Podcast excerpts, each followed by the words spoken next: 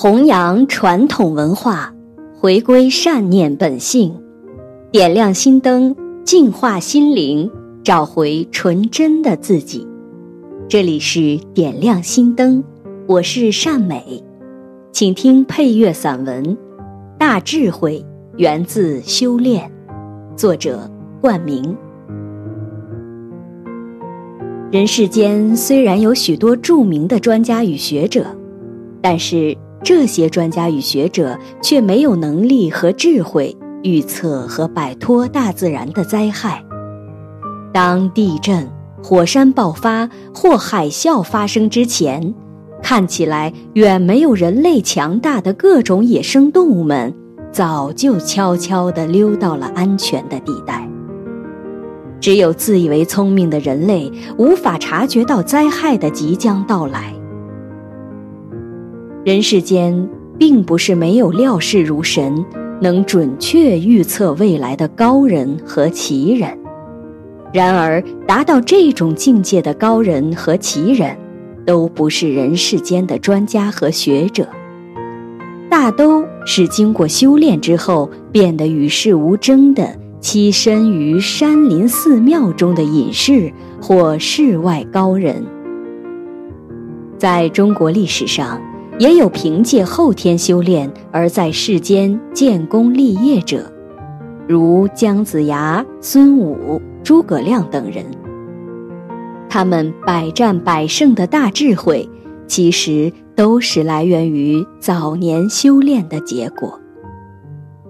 即使是人世间最知名的大学者，如果他不修炼，那么他的智慧其实也是很有限的，因为他没有回归到先天的本性，就不可能真正认识到宇宙的真理。仅凭肉眼的观察，对宇宙和生命的认识，一定是很肤浅的。相传，中国宋朝。最著名的大学士苏东坡，有一天曾与修炼人佛印禅师在杭州同游。苏东坡看到一座俊俏的山峰，他就问佛印禅师：“这是什么山？”佛印回答说：“这是飞来峰。”苏东坡想难为他一下，就又问：“既然飞来了？”为何不飞去？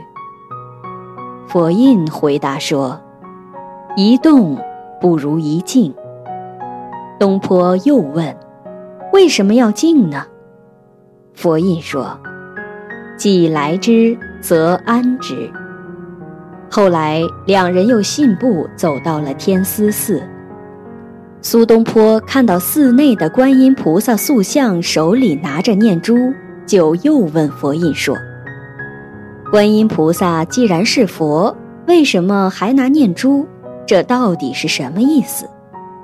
佛印说：“拿念珠也不过是为了念佛号。”东坡又问：“念什么佛号呢？”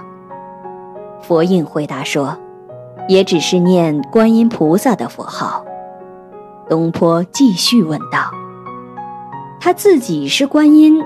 为什么要念自己的佛号呢？佛印回答道：“那是因为求人不如求己呀。”从上面的这一段问答中可以看出，苏东坡提出的这些疑问，都是一个不修炼的世人无法回答的。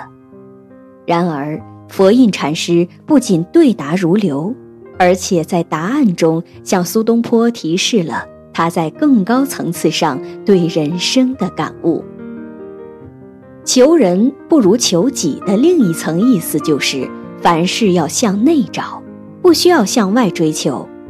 向内找就是一切智慧的源泉。一动不如一静，是说心思躁动，不容易看透事物的本质。既来之，则安之，是告诫苏东坡。凡事要冷静下来，将周围的环境及前因后果掌握确实，只有随遇而安，才不会做出错误的判断。这些答案中字里行间闪烁着一个修炼人的智慧，那是不修炼的专家和学者无法相比的。由此可见，学校的教育只能使人学到知识和技能，人世间的大智慧则是源于修炼。